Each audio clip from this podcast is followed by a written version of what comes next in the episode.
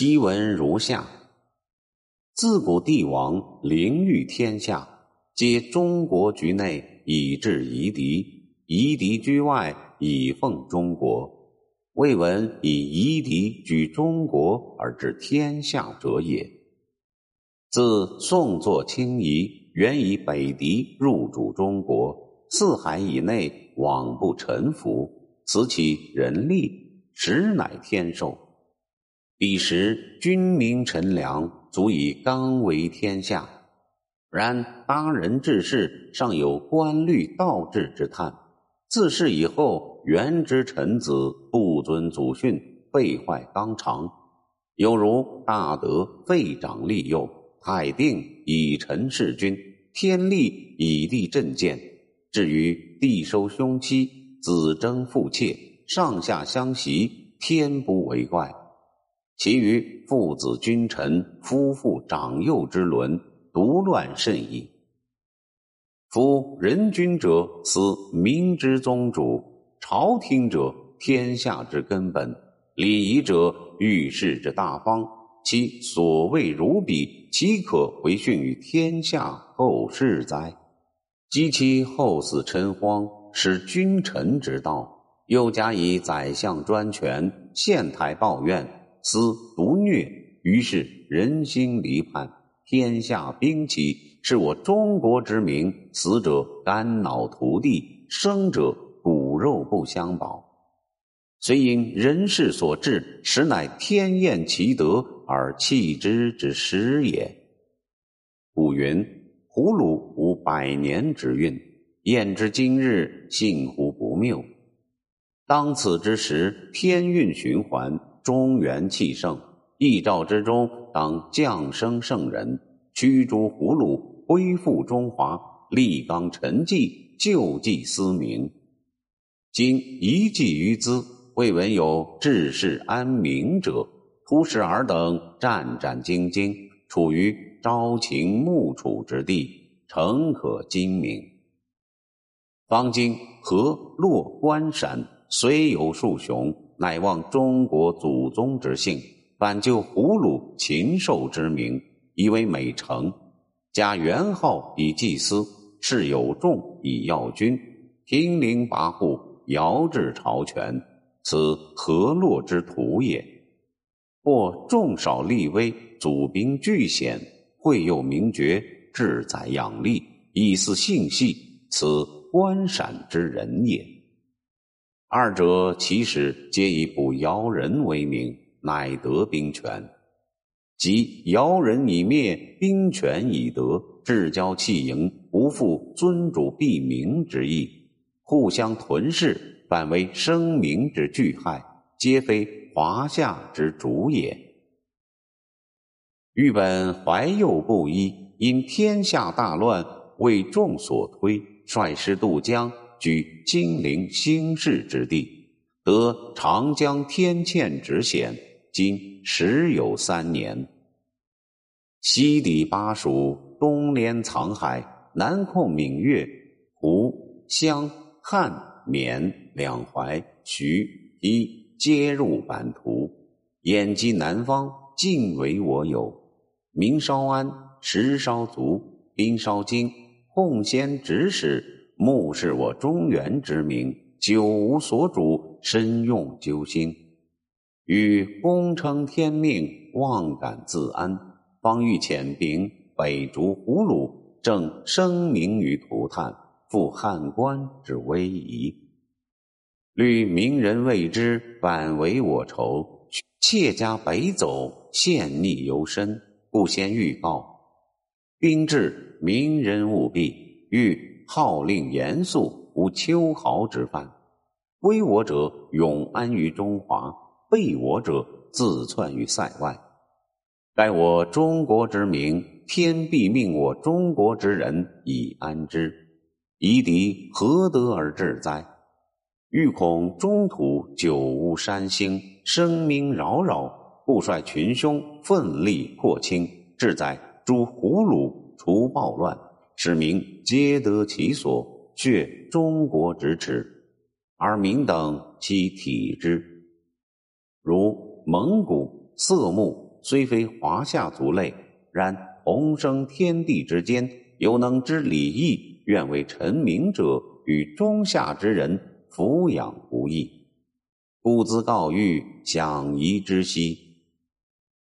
这篇檄文出自宋濂的手笔，写得十分出色。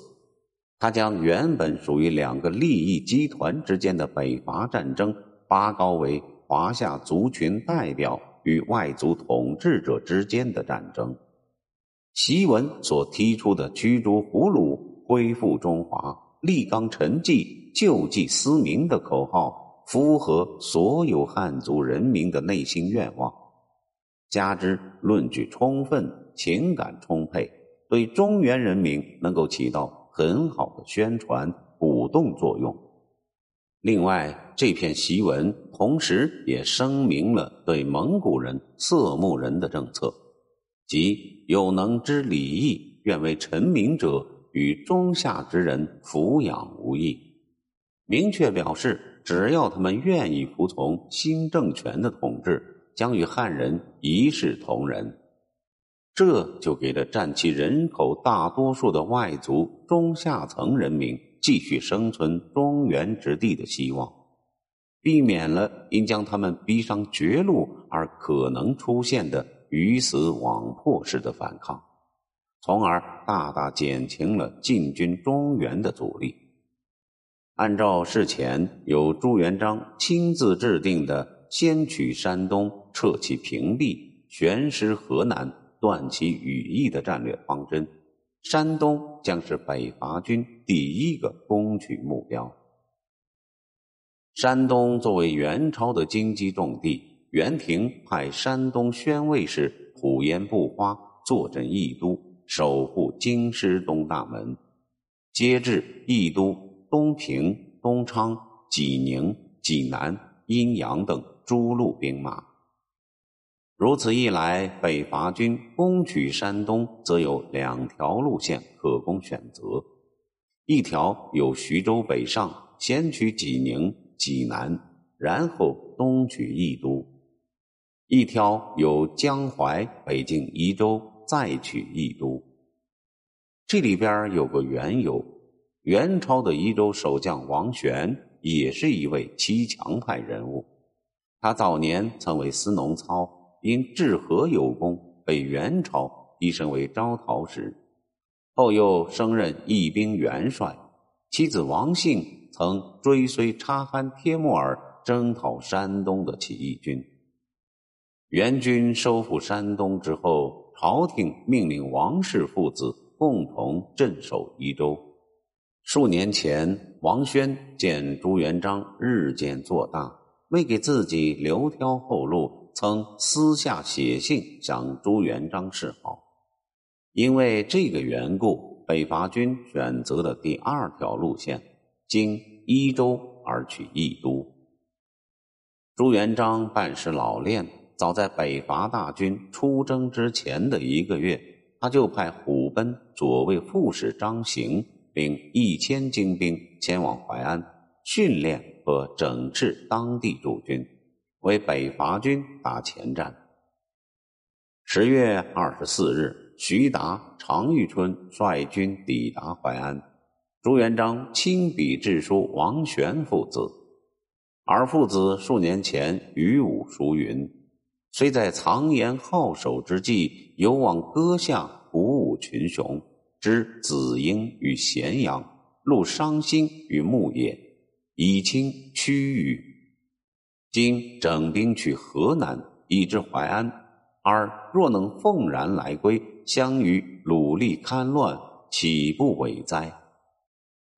王玄父子面对明帝国强大的军事压力，只得奉表归降。朱元璋随即派遣徐唐臣、李少卿等人为使，前往宜州，授王信为江淮行省平章政事。约定其听从徐达节制，同时他又令遣人密谕徐达：王姓父子反复，不可信，宜乐并区宜州，以观七变。十一月初，徐达按照朱元璋的远程部署，进兵下邳，同时派大都督府同知张兴祖率部出徐州北上攻略山东。如同朱元璋前番预言熊田瑞降而复叛得到事实验证一样，王玄果然阴持两端。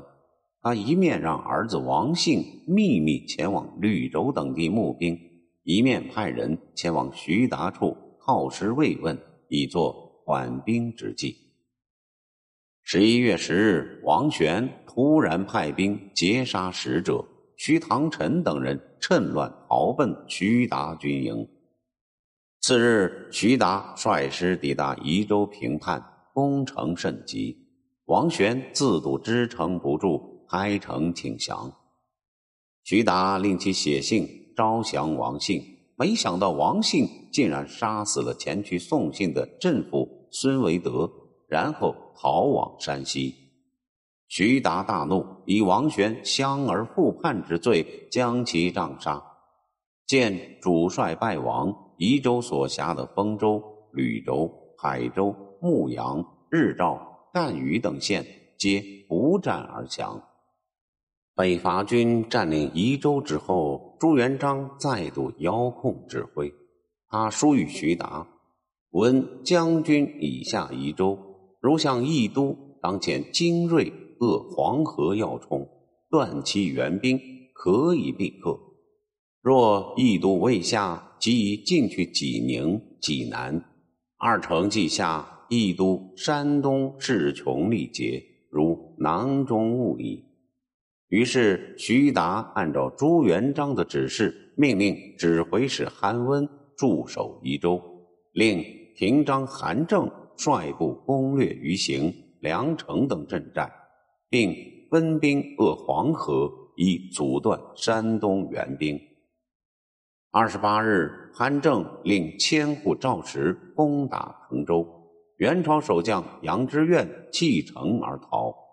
二十九日，徐达率主力部队攻陷益都，并连下所辖寿光、临淄、昌东、高渊、博行、维州、胶州等州县。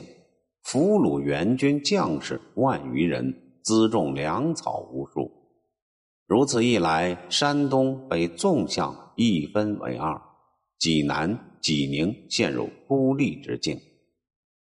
此役值得一提的是，义都守将虎烟不花对元朝的尽忠精神。虎烟不花乃元至正五年右棒状元，英俊倜傥，文武双全。时任山东宣慰使。据《续资治同鉴》等史料记载，徐达兵临城下，胡延不花汉城力战，城破之际，平章、劳保等人出城投降。